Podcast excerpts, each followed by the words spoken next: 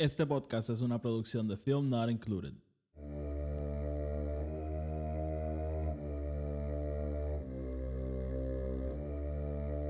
The Force will be with you. Always.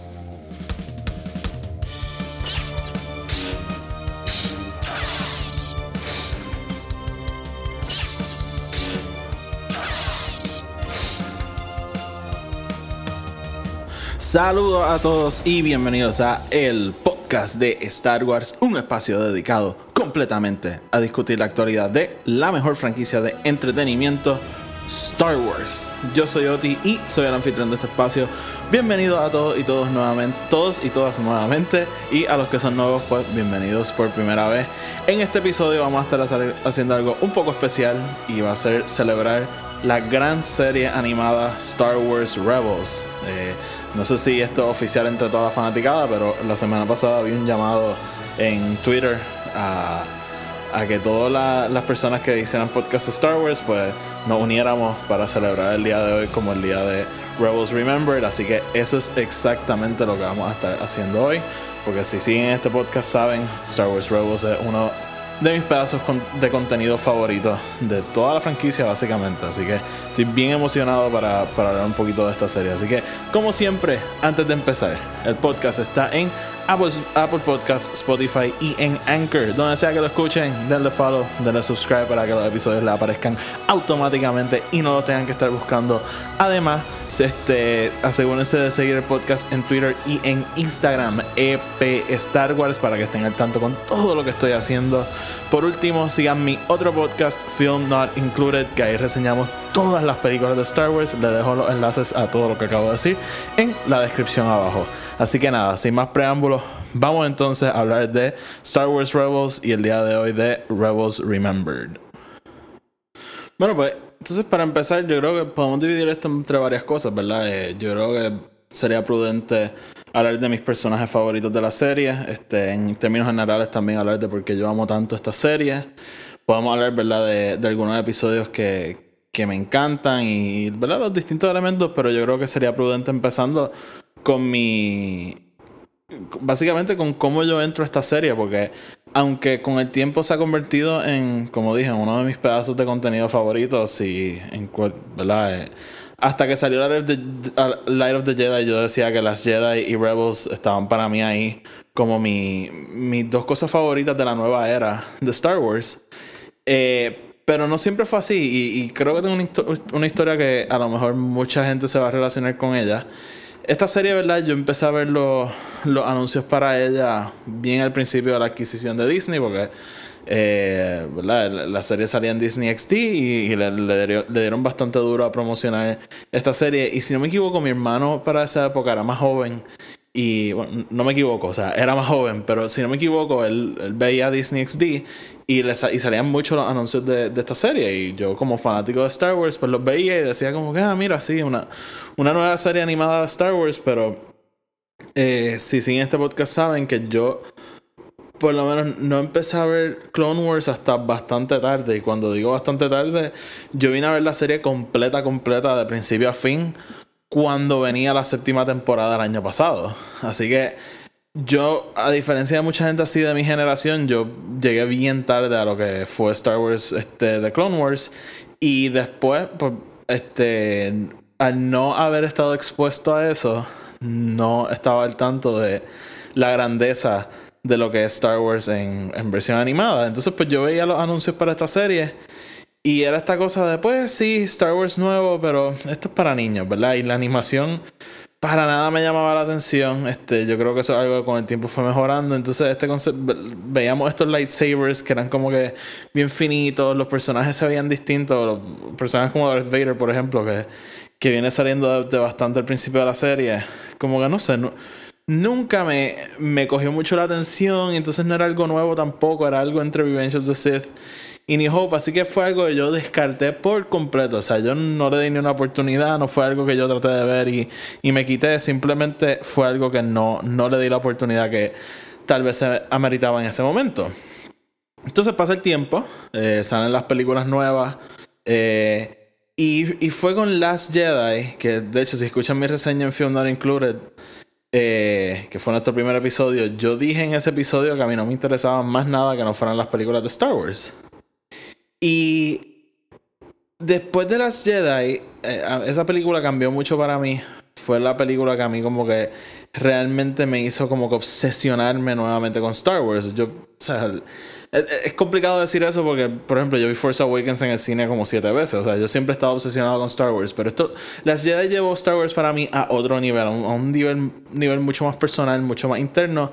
Y ahí fue que a mí me dio como empezar a, a buscar los libros y, empezar a leer. Este, ahí fue que me dio a mí con quizá empezar a, pensar en ver este, esta serie animada, entrar en los cómics y poco a poco, gracias a, las Jedi, fui entrando en el canon más grande de, de Star Wars. Y, bueno, y si siguen el podcast saben que sí, yo ahora leo los libros, veo las series, veo todo. Y, fue gracias a ese momento.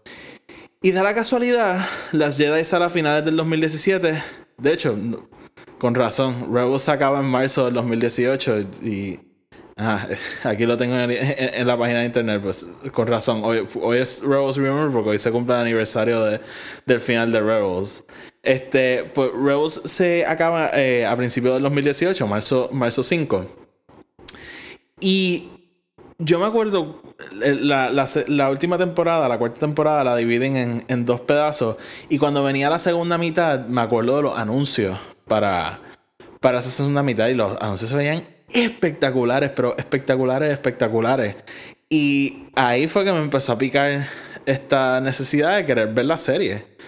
Y empecé, ¿verdad? Este, yo ahora mismo, ah, compré, compré las primeras dos temporadas en, en Blu-ray y me di la tarea de verla. Em, la primera temporada yo creo que definitivamente es la, la menos sólida de, de las cuatro. Yo creo que Star Wars Rebels es una serie que con el pasar del tiempo se va poniendo mejor y mejor y mejor.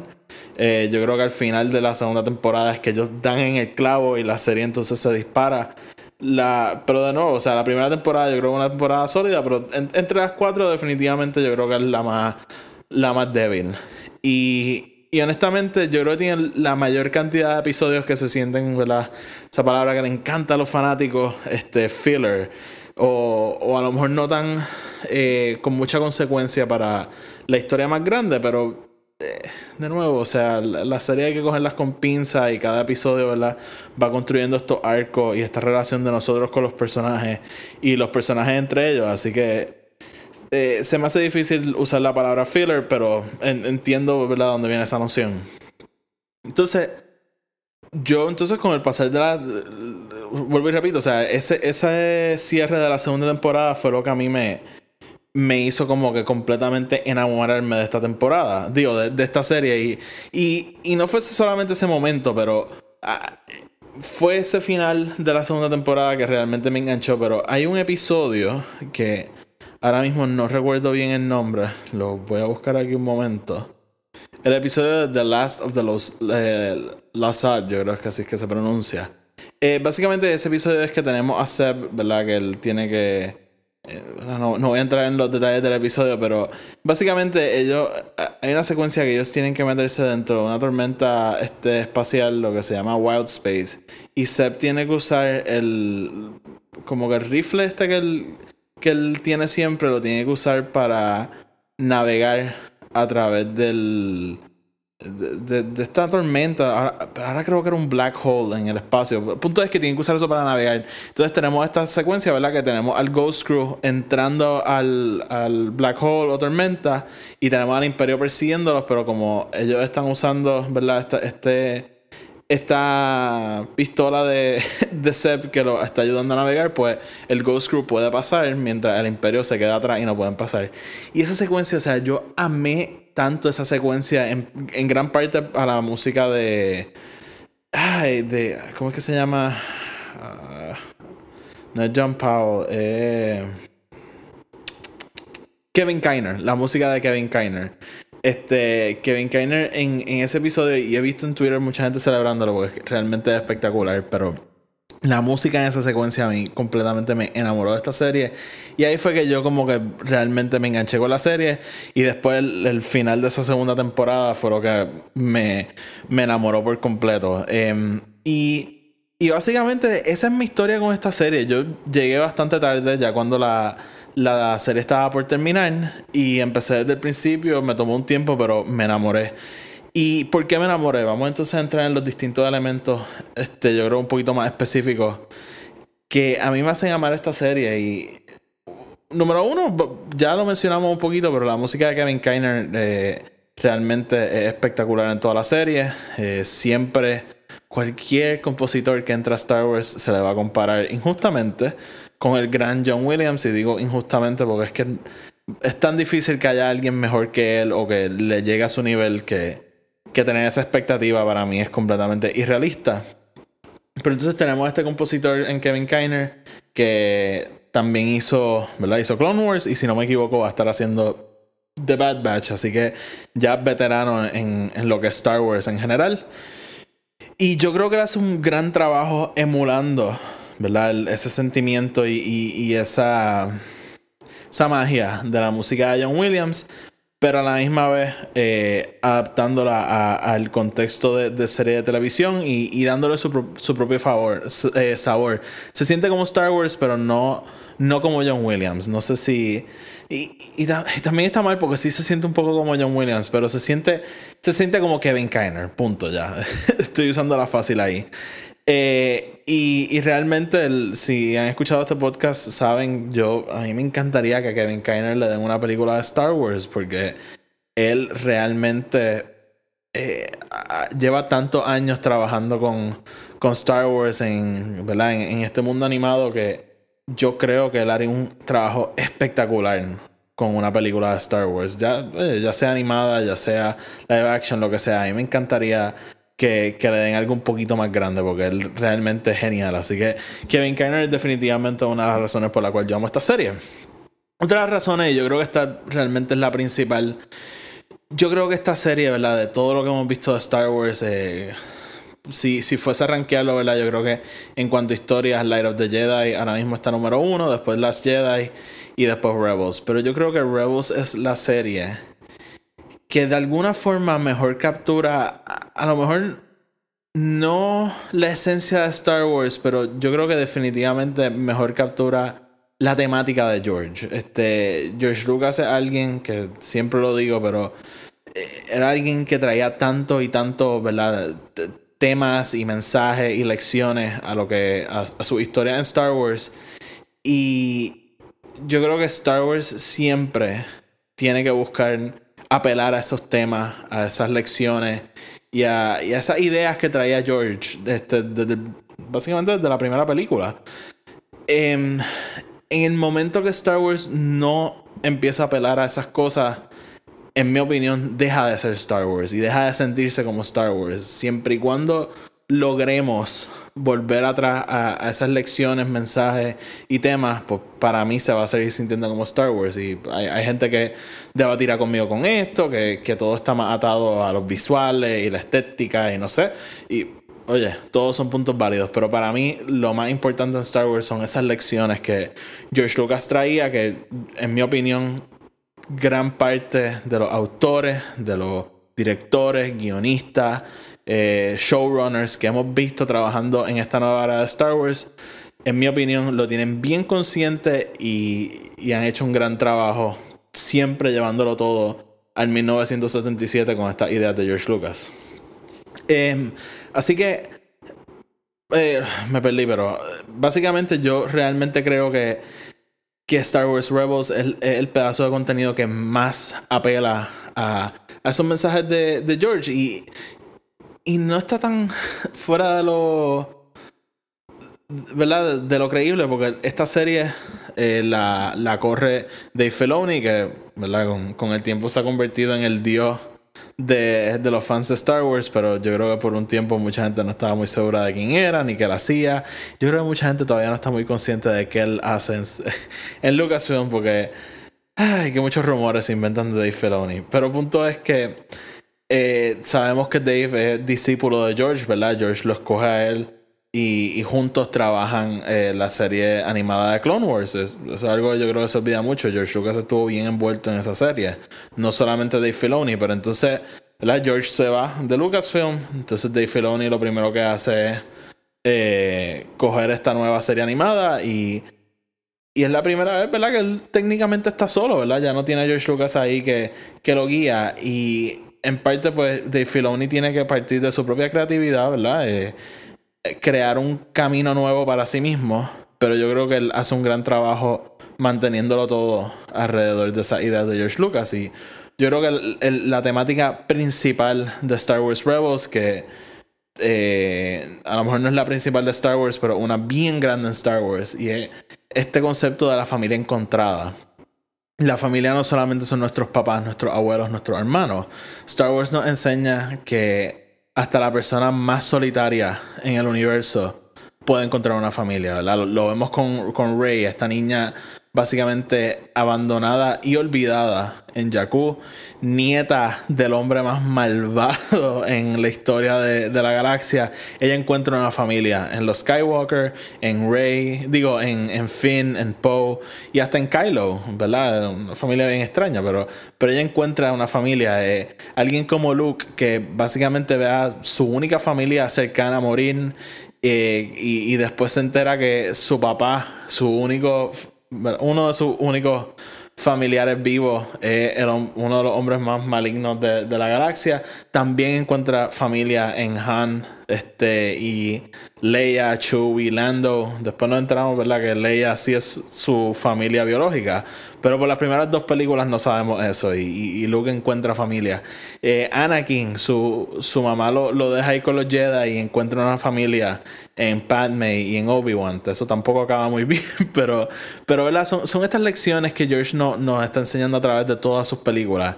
Y, y Rebels definitivamente entra en eso. O sea, y, y todos, todos básicamente encuentran una familia. Este, Kanan, este Jedi que siente que nunca acabó su entrenamiento y se siente abandonado, él encuentra una familia en este grupo del, del Ghost Crew. Sabine, alguien que se siente que decepcionó a toda su familia y a, y a, toda su raza.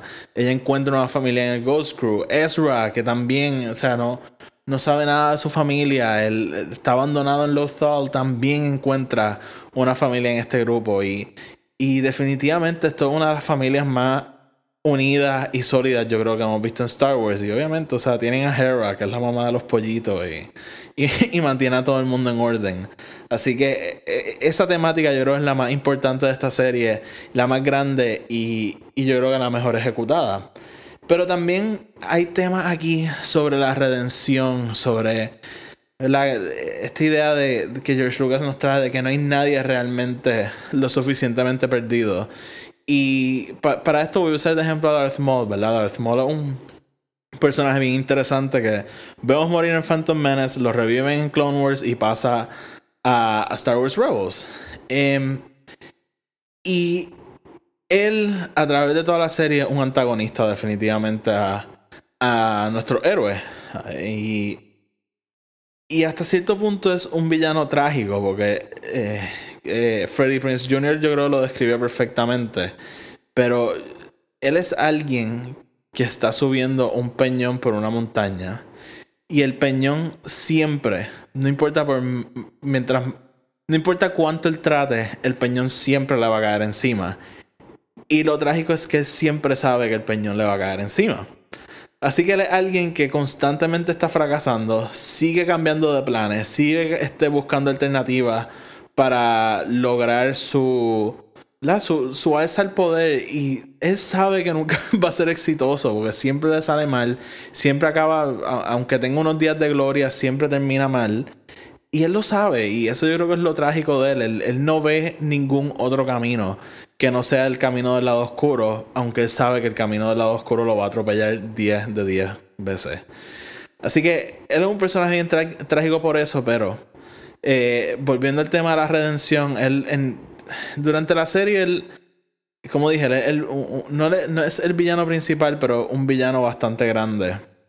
Este, a través de toda la serie y él siempre está buscando a Kenobi. Y finalmente cuando lo encuentran en ese episodio de Twin Sons, tenemos una de mis batallas favoritas de lightsabers, corta, directa al grano.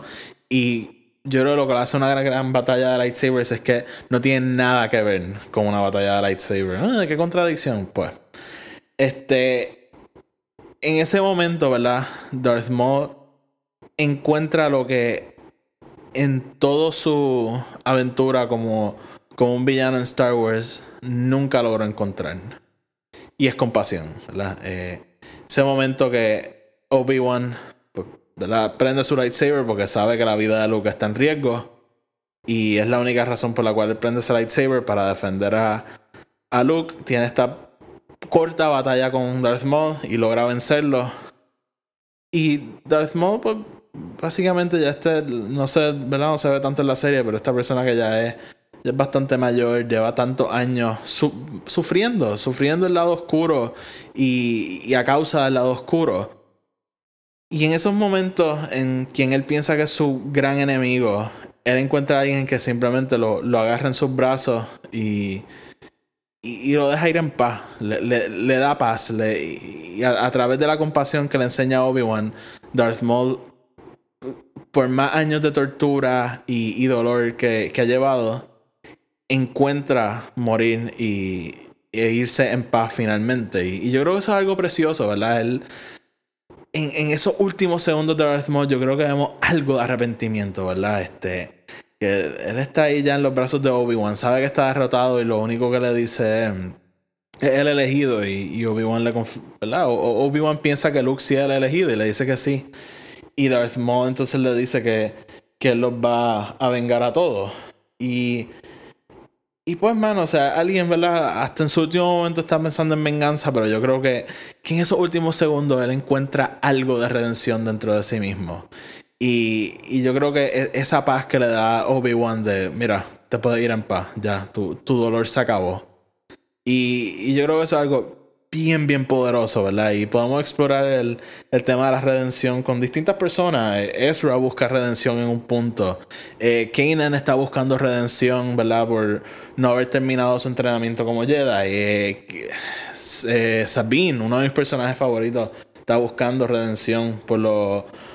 Por su tiempo en el imperio y, lo que ella hizo para, para que el imperio pudiese dominar a Mandalore. So, es bien interesante ese tema está presente en, en, gran parte de, de, toda la serie y en, gran parte de nuestros personajes. Hablando de personajes, vamos entonces a movernos a algunos de mis personajes favoritos de esta serie. Eh, yo creo que número uno, mi personaje favorito es Sabine. O sea, yo, yo amo a esa mujer.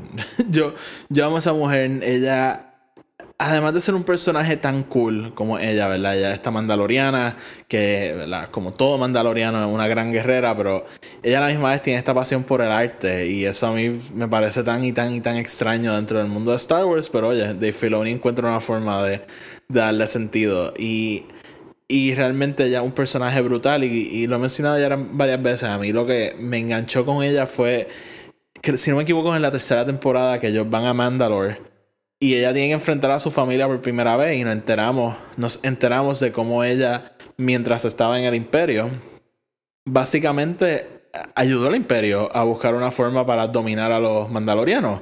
Ella diseña esta, esta arma que lo que hace básicamente atrae es como que este, esta energía que se atrae directamente al Beskar y destruye todo lo que está dentro del Beskar. Yo creo si no me equivoco, es que lo, calienta tanto que todo lo que está dentro se, se vaporiza. Y, y, ella vive con esta culpa constante de lo que ella hizo y, de que ayudó al imperio a desarrollar esta arma. Y, y en esos episodios vemos el, el, poder de esa arma y, y las capacidades devastadoras que tiene. Y, y esos episodios entonces se tornan en ella buscando una forma para usar esa arma para derrotar al imperio y que esa arma nunca se use en contra de su gente. Así que ese personaje a mí siempre me gustó por la estética y, su forma de ser, pero entonces tenemos estos episodios de ella en Mandalore que para mí entonces elevan a ese personaje y, deja de hacer esta cosa estética y, de que simplemente me gusta el personaje y, le añade un poco de profundidad. Así que Sabine es un personaje que yo adoro y estoy loco, loco, loco por verla en, en, el Mandaloriano. O sea, habían rumores de que iba a salir esta temporada, no se dio. Y, yo sigo con esperanza de que la vamos a ver en algún momento de la temporada que viene. O quizás la veremos en, en Ahsoka, quién sabe. Eh, pero realmente estoy loco por ver a Sabine. Yo, yo la amo. Eh, otro personaje que a mí definitivamente me encanta es Kanan. Kanan es yo creo que es curioso porque él al principio de la serie no se siente que, que no le puede enseñar mucho a Ezra y, y a través de la serie él sigue con ese pensamiento, ¿verdad? Porque él nunca acabó su entrenamiento, así que él, de cierto sentido él se siente como que no es lo suficientemente hábil para, para ser un Jedi él y para enseñarle a otro Jedi. Pero yo creo que lo irónico es que a través de la serie Kanan, y, y mucha gente está de acuerdo con esto, Kanan se convierte en uno de los Jedi más importantes que hemos visto en Star Wars. Es uno de estos seres que el lado de la luz simplemente corre por la sangre de ellos. Y, y yo creo que son personas que simplemente son eh, íconos de la luz. O sea, no, hay un lado oscuro para ellos. Obviamente sí hay tentaciones, hay, hay momentos que fallan, pero Kanan yo creo que entra en, ese nivel de Obi-Wan, de Luke, que simplemente son representación del lado de la luz. No, no, no son personas que veríamos caer al lado oscuro, no son personas que, que tienen intenciones malas con nadie, son personas que simplemente quieren hacer bien. Y, y Kanan definitivamente yo creo que eso lo hace un personaje espectacular. Y, y no podemos hablar de Kanan sin Hera. O sea, Hera es un personaje brutal. Ella ella es la mamá de, este grupo, ella es la que la que está al tanto, ¿verdad? Del, de la gravedad de la misión de ellos, del rol de ellos en, la rebelión y el rol de la rebelión en general. Ella, de muchas formas, me, recuerda a Leia, ¿verdad? Ese sentido de. de. Ay, de, del deber actuar y, y de hacer algo por, en contra de la opresión, pero a la misma vez, ¿verdad? E-, ese lado suave y, maternal a, atender las necesidades de sus amigos. Y, no solo sus amigos, ¿verdad? Ya lo dije, o sea, su familia, básicamente. Y Hera es un personaje espectacular. Así que esos son los tres que quiero resaltar por, por el momento, ¿verdad? Ezra es un personaje que a mí personalmente no me encanta. evoluciona mucho y, y ya al final yo creo que un gran personaje. Al principio realmente fue un personaje que a mí me tomó mucho disfrutarme. Seb es un gran personaje. Chopper a mí me encanta. Em, y obviamente tenemos a Ahsoka en esta serie, tenemos a Rex en esta serie, tenemos a Thrawn en esta serie, Kalos, este... Hay tanto y tanto y tanto aquí de quien pudiese hablar y, todos son grandes personajes, pero esos son los tres en los que me quiero enfocar. En cuanto a episodios, ya mencioné el episodio ah, de The Last of the Lazard, a mí un, un episodio que realmente me encanta como dije, uno de los episodios que me juzgué con la serie específicamente por, por esa escena que, mencioné, ¿verdad? Con la música de Kevin Kiner. Eh, yo creo que también hay que mencionar, ¿verdad? El, último episodio de esa segunda temporada de Twilight of the Apprentice, que es cuando todo, todo el grupo básicamente se encuentra en el ah, en el templo de, de Malachor, ¿verdad? Se encuentran allí con Darth Maul, se encuentran también con unos Inquisitors y finalmente llega Darth Vader y tenemos esa pelea espectacular de Darth Vader con, con Ahsoka. Yo realmente creo que, que eso... Que, que, esa, ese episodio y esa última secuencia, ¿verdad? Al final eh, es de esas cosas que, que mucha gente recuerda y que mucha gente ama porque es un momento icónico realmente, ¿verdad? Tenemos lo del ojo de Darth Vader, que, que, vemos el ojo de Anakin, es como que wow, o sea, es realmente espectacular, espectacular. Eh, otro episodio que quisiera mencionar es uno que se llama em, The Future of the Force, y es un episodio que, si, mal no, ¿verdad? Hace tiempo que no me siento a ver esta serie desde el principio, pero eh, ellos tienen que ir a rescatar a unos bebés que son Force Sensitive y allí se encuentran con con unos Inquisitors que también lo están buscando. Y es el episodio que finalmente tenemos la revelación de. de, de Ahsoka. Y, y que Ahsoka aparece, ¿verdad? Por, por esas puertas. Y es tan épico finalmente ver a Ahsoka en esta serie y, y tenerla, ¿verdad? En su. en toda su grandeza peleando con. con esto Ay, ¿cómo te digo? Con, los Inquisitors. Y me disculpo, ¿verdad? No es la primera vez que vemos a Ahsoka. Estoy, estoy ahí hablando de mal. De, de, de más. Ahsoka aparece en el, en el final y del primer season. Pero la vemos en toda su majestuosidad peleando. Y a mí ese episodio me encanta por, por esa secuencia. Eh, obviamente también recordar en el episodio de. Ay, de Twin Sons en la tercera temporada que que es un gran episodio. Y como dije, tenemos entonces esa secuencia al final con, con Darth Maul y, Obi-Wan. Y obviamente, o sea, de lo más grande que tenemos en Star Wars. Y en la cuarta temporada quiero mencionar el episodio de, de Jedi Knight. Que, pues, mano, eh, un episodio hermoso. Eh, el episodio que finalmente, pues, especulábamos que, iba a pasar con Kanan y con Ezra. Y en este episodio nos da la contestación de que Kanan va a morir. Y Kanan muere, yo creo que de una forma bien Jedi, de una forma, ¿verdad? Protegiendo a sus amistades y sus seres queridos. Y él se sacrifica, se sacrifica para salvarlos a todos. Y Kanan tiene una muerte espectacular, un episodio precioso. Y realmente yo amo, ¿verdad? El, final de, de, de Kanan. Eh, quiero mencionar también rapidito el episodio de A World Between Worlds, porque me introduce este concepto que eh, ha llevado a, tanta especulación de lo que puede pasar ahora en Star Wars, qué puede pasar y qué no puede pasar. Y el concepto de The World Between Worlds es un concepto bien interesante, ¿verdad? Porque vemos que Ezra entra a, yo no sé bien cómo es, como que esta, esta otra dimensión dentro de la fuerza que logra sacar a Ahsoka de, de donde estaba Darth Vader, pero entonces Ahsoka tiene que encontrar su propio camino para regresar. Eh, bien curioso, bien interesante, se presta para para muchas cosas distintas en Star Wars, pero quiero aclarar que, porque es que veo a tanta gente pensando que se puede usar como para Redcon todo. Realmente, yo, de la forma que lo presentan y de la forma que lo explican, yo no creo que funcione así. Pero de todos modos, es un concepto súper interesante. Y, y, y sí, este, introducido en uno de esos últimos episodios de, la, de la, serie. So ahí ¿verdad? les mencioné algunos de mis episodios favoritos, ya les mencioné algunos de mis personajes favoritos, les hablé de por qué amo tanto esta serie y yo creo que con eso ¿verdad? podemos ir cerrando este episodio cortito. Simplemente quería sacar un momento para hablar de esta serie, o sea, yo de nuevo amo, amo, amo, amo esta serie. Yo pienso que Dave Filoni y todo el equipo detrás de Star Wars Rebels hizo un trabajo extraordinario.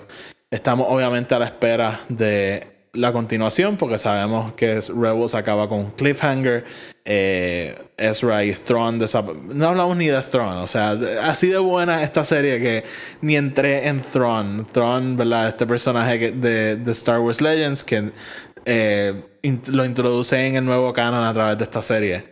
Y, y sí, o sea, Thrawn, y, en parte eh, uno de los grandes villanos de esta serie. Y no puedo creer que acabo de hacer un episodio de Star Wars Rebels sin hablar mucho de Thrawn, pero de nuevo, o sea, hay tanto en esta serie tan espectacular. Pero como, estábamos, como estaba diciendo, o sea, estamos a la espera de cuál es el futuro de esta serie, porque Ezra y Thrawn desaparecen al final. Eh, de alguna forma pensábamos que el Mandaloriano podría ser la continuación. Ahora estamos a la espera de ver si la serie de Ahsoka va a ser la continuación o si va a haber una continuación animada o live action. A mí me encantaría que fuera animada, pero pues vamos a ver qué pasa.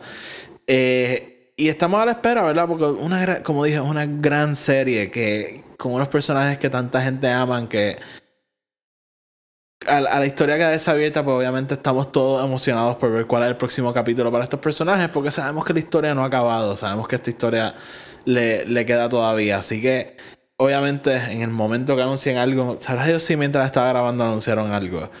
Pero eh, yo me uno a, todos los a toda la fanaticada que está esperando con ansia el próximo capítulo para estos personajes. Así que seguiremos a la espera hasta que Lucasfilm nos diga o no nos digan y la, la serie de Ahsoka se convierta en Star Wars Rebel 2. Así que nada, mi gente, con eso los voy a dejar. Básicamente ahí les dejo mis pensamientos sobre Star Wars Rebels y por qué yo amo tanto esta serie. Como dije, o sea, hasta el momento, y esto no lo dije, pero si me siguen en Twitter lo han visto, hasta el momento esta es mi serie favorita de Star Wars. Yo creo que, que la historia, los personajes y la temática que corre a través de toda la serie. No ha habido otra serie de Star Wars que la haya superado. Clone Wars tiene momentos espectaculares, Resistance tiene momentos muy buenos, Mandalorian a mí me encanta, tiene muchas cosas que me gustan, pero ninguna yo creo que ha llegado a los niveles a los niveles de Star Wars Rebels. Así que nada, con eso entonces los voy a dejar. Gracias por escucharme. Si, si les gusta Star Wars Rebels, les gustó este episodio, coméntenme por qué les gusta tanto Rebels. Vamos, vamos a celebrar esta serie juntos. Este, vamos a aprovechar el día de hoy para para hablar de esta serie que yo sé que mucha gente como yo tanto aman y, tanto celebran. Así que nada, como siempre, gracias por escuchar. El podcast está en Spotify, Apple Podcast y en Anchor. Denle follow y subscribe. Y si lo escuchan en Apple Podcast, déjenme una reseña de 5 estrellas que eso ayuda a, que el podcast crezca y llegue a más gente. Además, síganme en Twitter, Instagram, EP Star Wars y sigan mi otro podcast, Film Not Included, que ahí están las reseñas a todas las películas de Star Wars. Así que nada, mi gente, hasta la próxima. Que la fuerza los acompañe.